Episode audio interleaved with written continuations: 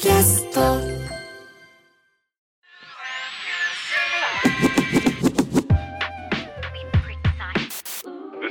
すべてのニュースは賞味期限切れで早水健郎です。小倉隆二です。すべてのニュースは賞味期限切れである二人の編集者ライターが社会的な事件からネットの話題ポップカルチャーなどを語り合う時事放談ポッドキャスト番組です、はい。えー今回は引き続き津田大輔さんをゲストにお迎えしていますどうもはい、よろしくお願いします。ね前編は金髪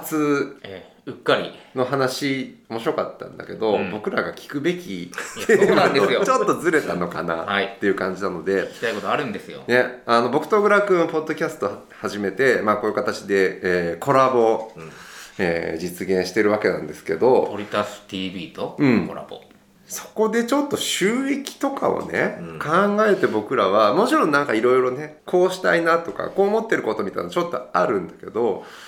とにかくちょっとまずポッドキャストっていうメディア自体いわゆる音声コンテンツとか音声配信とか YouTube、まあ、動画割とちょっとあまりにも多くなっていってあのレッドオーシャン化してるじゃないですか、うん。でその中で稼げてた人たちもなかなか稼げなくなっているよみたいなところがある中で日本だとアメリカでうまくいったポッドキャストみたいな流れもちょっとあったりするんだけど、まずそういう流れって音声コンテンツのメディア自体ちょっと津田さんって今どう見てるのかなっていうのは。だからなんか自分がね、あのーまあ、愛知の騒動が終わった後に、まあうんほとんどいろんな仕事がなくなって、じゃあどうしようかなと思って、うん。え、自分がそれって亡くなった津田さんが自分から。いやいやもうなくなったんですよ普通に。ええなんかだから愛知の時に僕なんか、まあ、結構いいろいろ忙しくて、うん。結構企業向けの講演とかも意外と来てたんですよ、はいはい。でね意外とっていうかめちゃめちゃやってたそうそうやっよねてたんですよ、んでまあそれってやっぱ企業とかだと結構ギャラもいいじゃないですか、うん。で講演って意外とあのありがたい仕事だったんだけれども、うん。僕だからあの愛知のやっている時期にあの愛知が終わったまあその愛知の時期ってなかなかできないから、うんうん。あのその終終わった後のって言2020、はい2019年の10月以降にいろいろ8個ぐらい僕あの決まってたんですよ講演が、うん。そういう企業向けとかいろんな展示会での講演とかっていうのがあって、それがあのあの騒動があった8月のもう初旬に全部なくなりましたからね。うんそう。だから。それはどういう理由でさ向こうからはいさやだからもう全部みんな検索して伝突とかしてる人がその主催者とかに全部こういや連、絡そういうことでなんだ。それでなもうなくなってまあ。けど伝突があったとしてもそれを理由にさキャンセル向こうもできないわけいじゃん。やでもねさまざまなことがあって結局うん。キャンセルになり、うん。で結局その後あの回復なんか別に新しい仕事とかもほとんど来なくなっちゃったので、うんだからまああの JWAVE とかねジャム・ザ・ワールドとかそういうレギュラーの仕事はもちろん続いていたんだけれども、いわゆるそういう新規の仕事っていうのがほとんどなくなって、うん。うん。だからほら世間はね2020年の3月ぐらいからうん。みんなコロナになったじゃないですか。はいはだったんだけど、うん。もう俺もだからずっと人にい家にいるような状況でだから2020年の10月から一人コロナ状態で5ヶ月ぐらいで、ね、先にしてたんで、えー。ようやく世間が俺に追いついたみたいな感じだった。もうすでにステイホームが始まってたんいだ。60億人が俺の後からそうそうそう。同じ状況に。人の先に行かなければいけないってさすが。いうのもあったと思うんだけど。でもまあそうは言ってもねやっぱり会社もやってるから、ね、社員に給料も払わなきゃいけないしどうやって稼がなきゃいけないかなっていうのを考えた時に、当時一番まだマネタイズの可能性があるんだとすれば、うん。もう自分なりの、まあ、インディペンデントのメディアで、うん。まあやると。でもそれ週1とかじゃなくて、うん。もう平日毎日やらないと意味ないんじゃないかなっていうふうに思って。志が高いな、うん。でその時にポッドキャストももちろん考えたんだけど、ポッドキャストとでも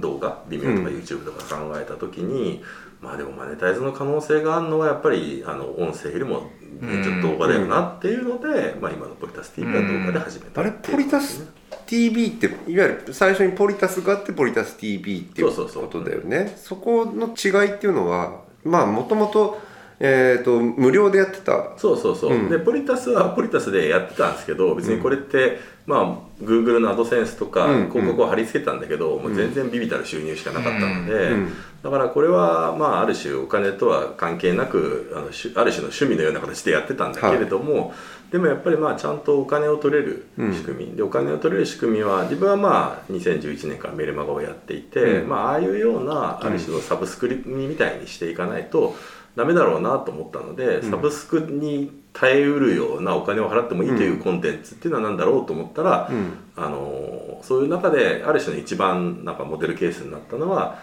神保哲夫さんと宮台さんがやってたビデオニュース、うん。ビデオニュースっていう先人がいたので、うん。まあでもビデオそのニュース .com は先確かに独立してましたよね。人であのあともう一つのやっぱりその希望っていうのは、うん。今ビデオニュースって月500円だけどあれ2万5千人会員がいるんだうよね、ん。だからあそうかと。こういうような硬派な報道コンテンツに、うん。あの月500円払う人は2万5千人いるっていうことは、うん。この2万5千人は潜在的な顧客だなっ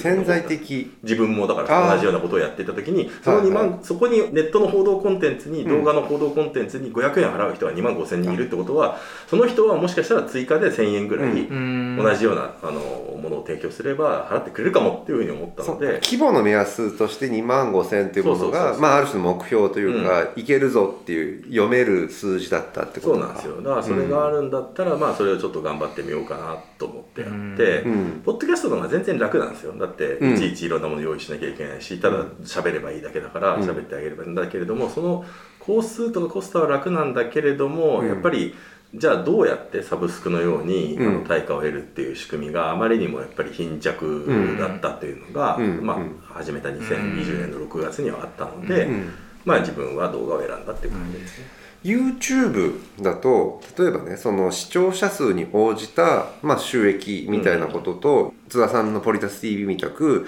まあ、有料でメンバーシップですね。メンバーシップ。であれはいわゆるそのメンバーシップ制ってねどうやって新しいお客さんを作るかっていうところって問題になるんだけど、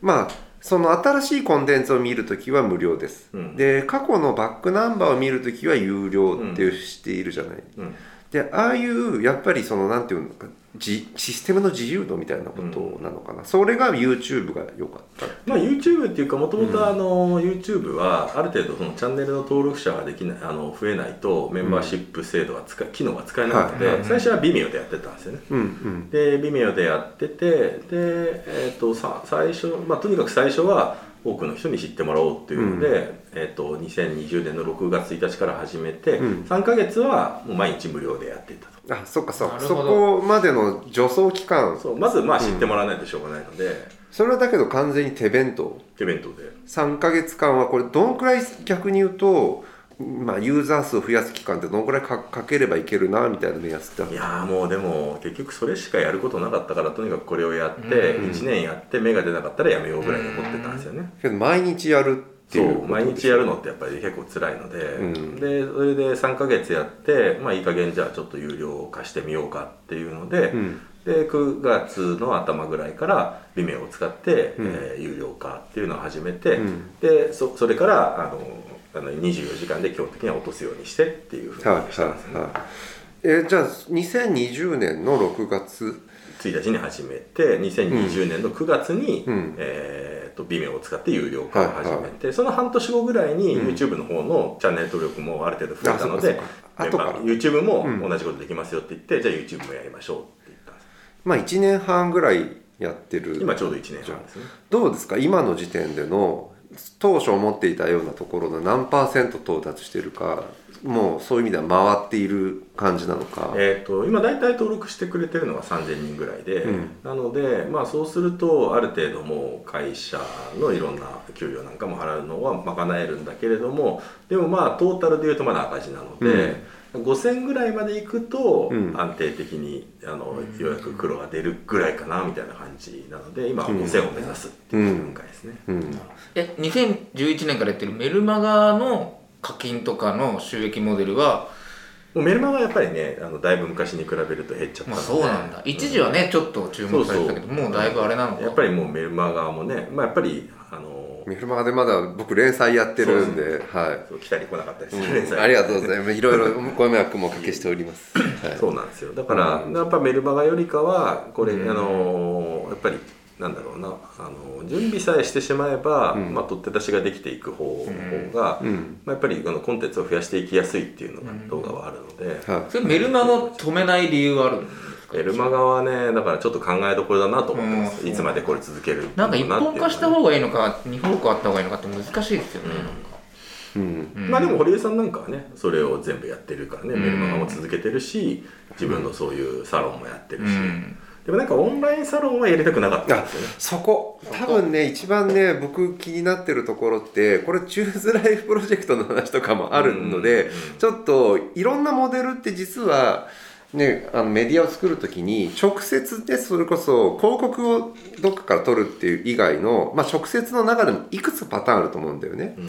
でそれはさっき言った神保さんのと宮台さんみたいにこれをまあ2万5千人とかっていう人たちから、しまあ、支持される支持されるっていうかそのバックアップしてもらってやるんだっていうのともうちょっと間にそこで YouTube である程度の数がある人たちっていうののまあアクセス数に応じてみたいなやつとちょっとニュアンスが違うしさらにオンラインサロンになった時にそこになん参加して一緒にものを作るみたいなところにインセンティブを作ってまあななんていうのかなそのメルマガってさコンテンツ配信だけどオンラインサロンって参加型の情報販売システムみたいなもの。情報販売とまでいかないけどなんていうの？情報商材的なものと間にあるじゃないですか。それって結構どっちがいいのいいんだろうってもちろんね、似てるところもあるんだけど全然違うんでそこどう思ってるのかなっていうのは。いやなんかそれはすごい僕もずっと考えていることで、結局そのオンまあてかオンラインサロンやりませんかって話も結構いろいろ来ただんですね。なんだけれどもなんか、まあ、やっぱり報道とオンラインサロンってそもそもあんまり相性が良くないよなっていうのと、うんコンテンツ発信なのかコミュニケーションなのかっていう、うん。多分100ゼロではないんだけどどっちかというと津田さんがやりたいのは報道うん。だもんね。なんかだから別にポリタス TV って、あの僕のことをね多分個人的にキャラクターも含めてうん。好きになってくれる人が登録してくれるっていうところもあると思うんだけども、うん。でもあのコンテンツを津田大輔ファンクラブにはしたくないんですよね。そこやっぱ違うんだよね。うん、だからあと、うん。コミュニケーションがうん。ビジネスとしてコミュニケーションしないしなきゃいけないってなると義務になるじゃないですか、義務になって義務になると、うん。なんか多分途端につまんなくなるな、うん。別に僕は結構、うん。コミュニケーションも好きだし、うん。あのいろんな自分が取り上げてるものとかでいろんな人がチャットでワイワイやってるのとか話したりする聞くのとかって好きだけれども、だけれどもそれはやっぱりその議論の種をコンテンツメーカーとして提供することはしたいけれども、うん。そこに自分も中で中に入っていって、うん。あのコミュニケーションをすること自体がうん。義務化すると、まあ、途端につまんなくなるなっていうのと、ね。あんまりやっぱり、まあ、あとはだからねあの全てが別に、うん。なんだろうコミュニケーションして楽しい人だけではないから、うん。でもそういう人と丁寧にコミュニケーションすることが仕事として求められるんだとしたらそれは別に自分でやりたいことじゃないなっていうふうに思さんゲート重みがあるんだよな。全ての人がコミュニケーションしたいと思わないっていうの。いやだから例えばその数というかそれほどまでで大きなマスに向けるんではなくもう少し小規模だったら多分まあオンラインサロンとは言わないまでも神格化というかアイドル化というかなんかそういった方が割と熱狂みたいのは割と生みやすいじゃないですか。例えば何百人何千人ぐらいだとその人たちがすごくこういうことやってほしいんだろうなみたいなことをやっていくともうちょっと結束も高まるし無料と有料の壁を突破できるみたいなところは本当はあるんだけどそれやるとやっぱ報道とはまた全く別のあれですもんね。その生態系っていうかコミュニティになってきますもんね。なんだろう。それの話もうちょっとうん。突っ込むと、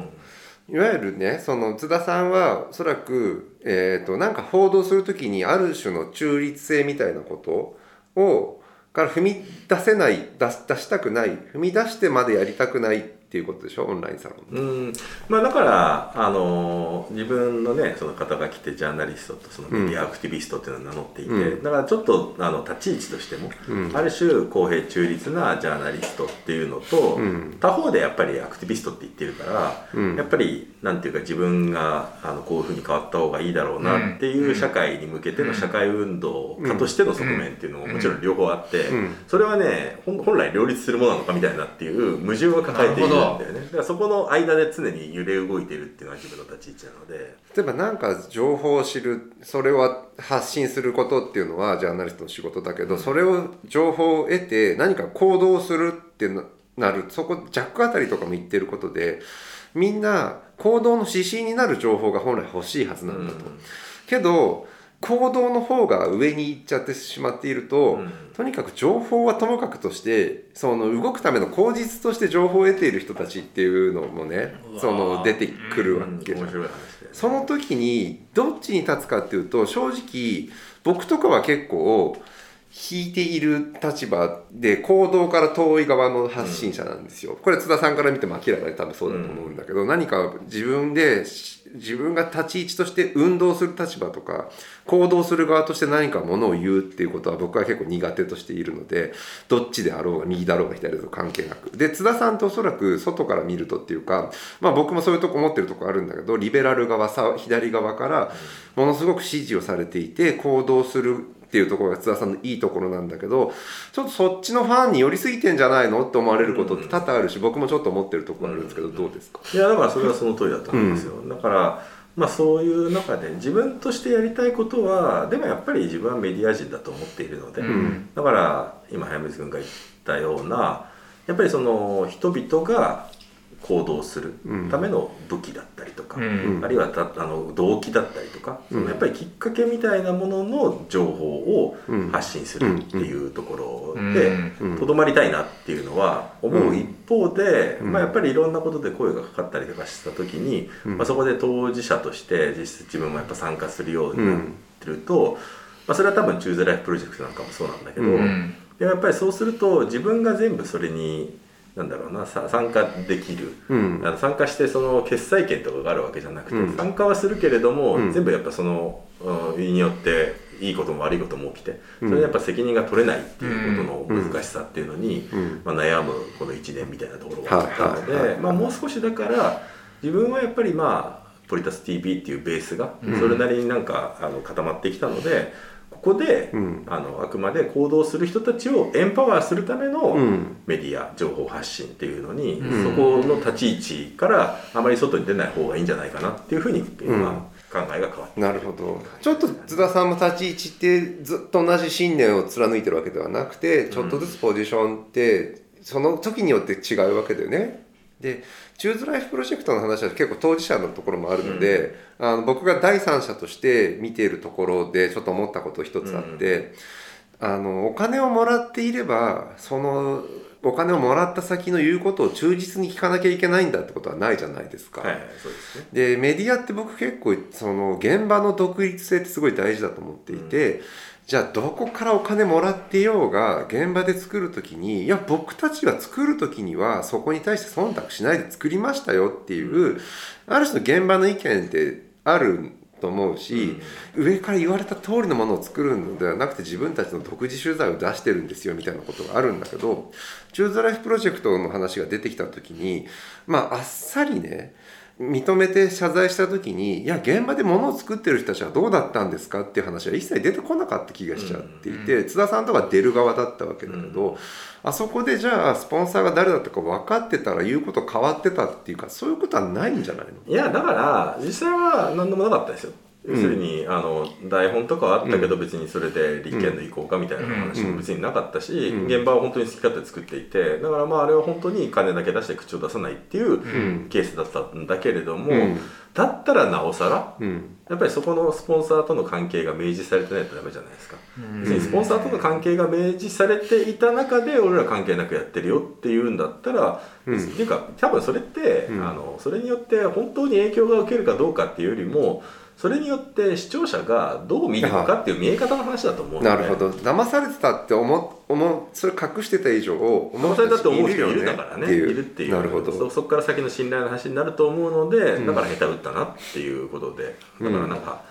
もったいないことしたなっていう。だからああいうのが本当は成功すれば、うん。あのいろいろだから我々みたいなこういうね独立でインディペンデントで何かメディアをやっていこうとする人間の成功モデルが一つできるわけだから、うん。それは多分そういうのが左も右でも増えていった方がいいんですよ。うん。だと思うんだけれどもそこでなんであんな下手打つことやっちゃったかなっていうのはまあすごいちょっと関わってて残念だなとは思いますけど。えじゃあ明示してたしてないというよりもなんか変な話見栄えみたいなことの方に引っ張られてるってことなんですいやだから要するに政党からお金をもらうっていうことが、それが知られたらまずいって彼ら思ってたっちゃったんですね。思っていたからうん。それを隠すっていう選択しちゃったんですよ、っていうことですよね、そう。だから隠さないかそれそうじゃなかったらちょっと23か月でも苦しくても借金してでもやってそれでクラファンやるって言ったらばそうすれば別にクラファンがあれ3000万集まったんだから、うん。全然後からうん。あのその3か月だけなんとか頑張ってやれば全然なんとかやったので、もったいないもったいないですよね。だからクラファンあとはクラファンやるときに、いや自分たちは今ま今立憲からお金もらってやってましたけど、これあんまりいい健全じゃないと思うので、うん。本当の独立メディアにしたいので皆さんクラファンお願いしますって言ったら、3000万は集まんなかったかもしれないけどでも1000万ぐらいは集まったんじゃない、うんでそれでやれば多分何の問題もなかったっていう話だと思うので。うん。いや難しいな。でも立憲の運営側もきちんと中身を握っててお金は出すけど口を出しません。僕らは。で僕らもお金は出してもらうけど口は出させませんっていうのがむしろそこまで全部オープンにしてたらなんかどっちの株も上がったかもしれない可能性もひょっとしたらあったのかなってちょっと思いますけどね、ただやっぱり政党じゃないですか、うん。政党だと政党助成金で立憲になるほど50億ぐらい入っちゃってるので一企業とか個人とは違うね税金じゃんみたいな話になるとまた違いますね。企業とは違っちゃう話の文脈出てきちゃうので、なるほどね。そうそこがまあだからそのことを分かっていたから立憲側も中図側もうん。うん発覚するまでは隠してたっていう話だと思うので、まあだからなんかもったいないなっていうね気がしますけどね。まあけど新聞に政党の広告が載ったりすることもあるじゃないですか、絶対ダメっていうようなことではないわけもだよねちろんもちろん、うん。なんだけれどもそこがそういう形でお金がいっているというのが、うん。明示されているかどうかっていうことうん。がやっぱりあのメディアとしての見え方には決定的に影響するって話だと思いますけどね。そしてまあこれってなんていうんだだろう。って例えばね、このこのすでにの,、あのポッドキャストが、うん。じゃあ俺がマネタイズしていこうって言った時に、うん。お金出してくれるっていうスポンサーが出たら、うん。この番組は何々のスポンサーでっていうふうに言う言うでしょそれは。うん言うしおそらくさっき俺は現場の独立性みたいなことって言った言ってそれ主張がちょっとでもあるべきだったなとは思っているけど、うん。じゃあ津田大介のポケットマネーで僕らのポッドキャストを運営されてますって言ったら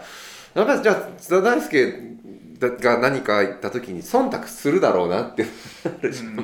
そのじゃあ津田大介の、えー提供でお送りしますって始めた番組がいきなりじゃあちょっと今週のあの津田さんのあれダメだったよねみたいな話の時に必ずじゃあ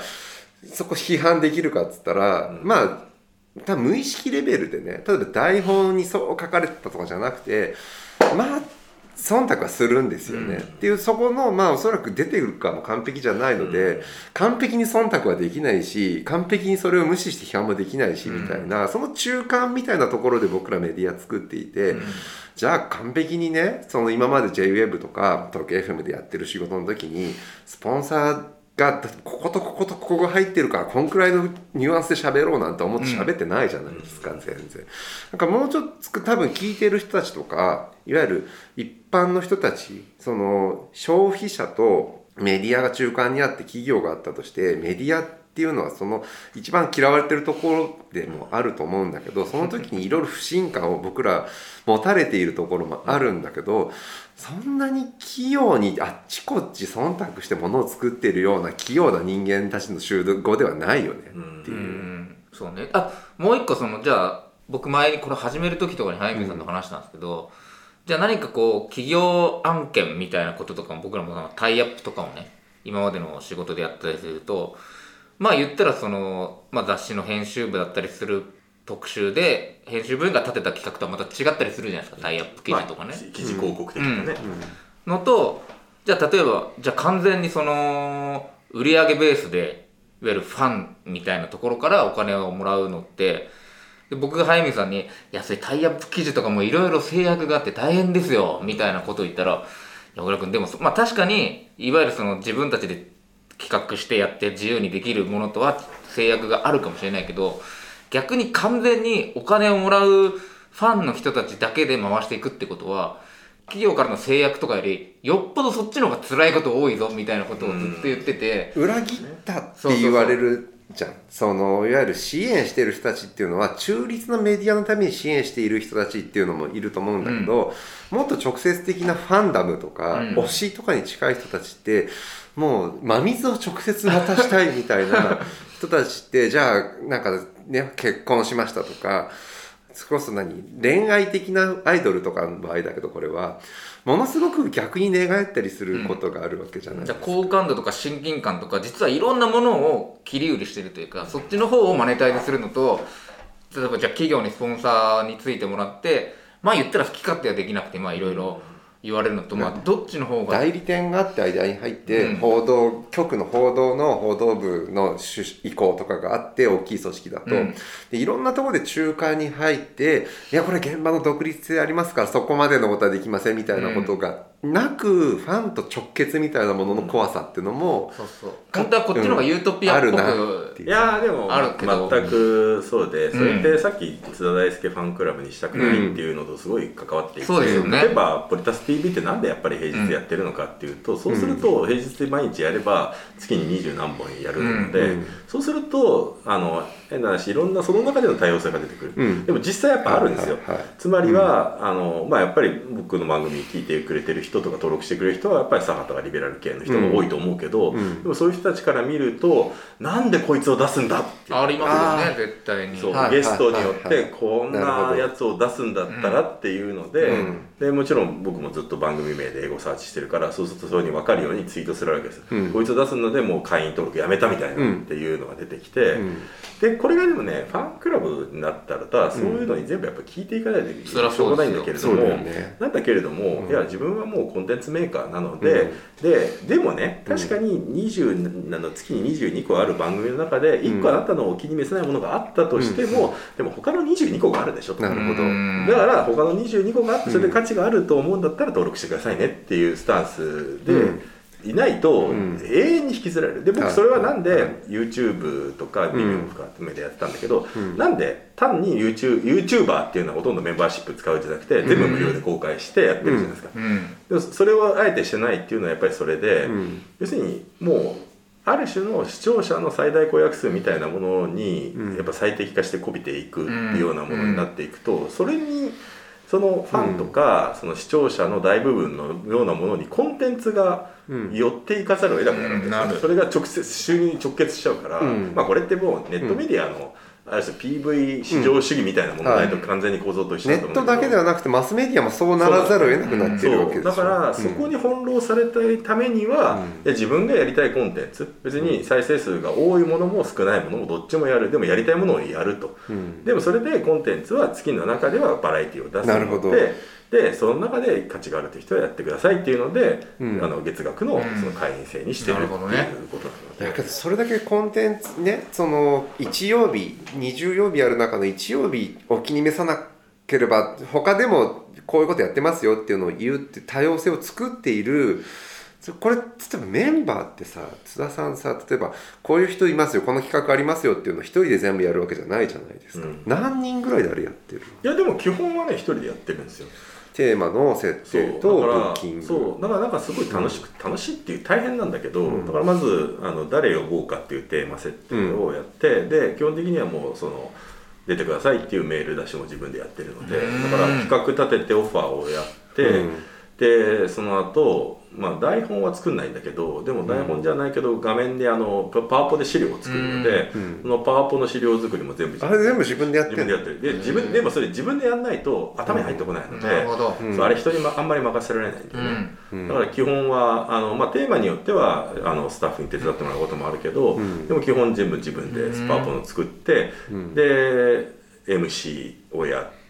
うん。で拡散までやるっていうすごいよでもなんかねこれってすごいうん。高校時代の新聞部にいた時みたいな感じがあってうん。すごいやっぱでもネ新聞部ットの良さってほら DIY だなっていう。全部企画立てて、うん。企画立てて、うん。取材して写真撮って、うん。レイアウトの割り付けをして、うん。原稿書いて赤入れをして印刷所行って広告営業してみたいなっていうのを高校時代にやっててマスコミ楽しいと思って今に来てるからだからそれの感覚がすごい今読み上がっている感じだ、ね。それの辛さってなんだろう？例えばさっきね僕この小倉君と一緒にポッドキャストやった理由って孤独がもう耐えきれなくなってっていうところあったんだけど一人で全部背負うじゃん。一人でやるのがすごいねやっぱ好きなんだなと思って、へね D やっぱネットの良さって DIY だと思うので、うん。だからねこうやって人前でこうやって喋れるようになったんだって自分はうん。もともとそういう訓練とかも受けてなかったので、うん。もうブログをやってた仲間とねモックラジオっていうそういうネットラジオをねやったりモックラジオの話しようぜって言ってたんだ いつから音声コンテンツってあったのって言った時にやっぱ最初に思い出したのってモックラジオだもんな。あれ2003 2000多分3年ぐらいからだと思うなえ2003年ぐらい。例えばでも大きい組織、まあ、企業に限らず、まあ、企業って言ってもいいかもしれないけどそこでいわゆる分業みたいなことをして津田さんはこのパートをやってくれれば例えば技術と台本とこれはやってくれますよっていうのは性分として合わないなっていう感じなのかそもそもあんまり頭にその選択肢ってなかった。いやいやそういう仕事もずっといっぱいやってきたので、うん。テレビはもちろんそうだし、うんね分業ですよね。そう出演者の役割だよね。ラジオの「ジャム・ザ・ワールド」だってあの放送作家の人いるそうのでかそうかはい、うんやっぱそれはすげえ楽ですよ、うん。そうすると最低限のことだけ頭に入れておけば、行けば台本があって、うん。それを元にやってくれて、まあ放送作家が横についてくれている、ライブでねいろいろ指示も出してくれるから、めっちゃ楽ですよめっちゃ楽なんだけどそのそういう意味でのチームワークの良さっていうのも分かるんだけれども、うん。まあでもやっぱりそうすると全部自分ができないがゆえに、ん。なんか自分が全部これコントロールできてたらこうはしないのになみたいなところ場合によってはある。よねそれはでもね。早水君も絶対感じてるニュースウェーブ一緒に NHK でね、だはい。10ちょうど10年前ですよ、やってた時に割と僕らコメンテーターとかツイッターを拾う役だったじゃないですか、でそのニュースはもう完全に決まっていて、その日夜の8時ぐらいに NHK 行くと、まあ、今日このテーマでやりますよっていうのを、まあ、事前にちょっとあの教えてくれたりするけど、まあ、当日決めるものなので。そうそうそう。で僕らは基本的に行って、まあ、そのニュースのねその最初多分結構途中で変わってきたと思うんだけどそのあこのテーマなんですね。はい分かりましたっていうのを津田さんは何とかひっくり返したんだよね。ああそうだね、ういうのもあったね。それは例えば、まあ、今日これやらないのおかしいじゃないですかっていうようなこととかを言う。僕は結構現場に行ってテーマをひっくり返したことは一回もないんだけど、うん。切り口とかはじゃあゲストも決まっています。こういうことやりますっていう時にけどここの話をここからしてもここの話抜けちゃってるのでっていうひっくり返し方はできるんだけど、うん。津田さんはテーマを変えてたっていう。うん。まあそんなに数は多くないけど、うん。何回かやってたよね、そういうのね。けどもどかしさみたいなことって、その逆に言うとね複数で仕事をするって、いろんな例えばこのテーマを扱う時にこっちの視点も必要だしここういうゲストもいるしって全部自分で津田さんが把握できることではなかったりするじゃん、うん。苦手なジャンルとか、そういうところって例えば誰かブレーンとかいないんだだからまあもうちょっとねあのちゃんとあの安定的に黒字化して収入が入ってくるんだったら、そういうような、うん。あのブッキングとあるいは台本みたいなのも含めて作ってくれるスタッフとかがいるといいなとは思ってるけど、でもまあ今は、うん。今はまあとにかく全部自分でやるっていうのがでも逆に言うとすごく自分のインプットにもなっているのででインプットとアウトプットが毎日すごい勢いでやれているのそれ理で、想ですよね。僕もそう思いますわ。まあだからあの今はまあとりあえずそれでやろうかなっていうのと。僕編集者の仕事何がいいってインプットとアウトプットがやっぱ同時にできてたんですよね、やっぱ取材をしてじゃあ今津田大輔という人が気になるぞって言ったら津田さんにオファーをして何かその取材をしたりすることっていうのは出来上がった原稿であるとかはアウトプットだけど津田さんに聞いて話っていうのはインプットになるからすごい循環できてたんですよね。なんかそういうことがなんかできるといいなとはちょっと思ってますけどね。でもまあ早水君が言ったみたいに自分にとって弱いジャンルいっぱいあるから、特に経済とかそうだし、まあ、そういうジャンルとかは、あのちょっとあのレギュラー会、うん。そういう専門家の人に、あのレギュラーで出てもらうことでフォローをしてもうちょっと番組のバラエティをうん。増やすっていうのはそれは今考えてると思うんですね。うん。すべてのニュースはニュースは。賞味期限切れである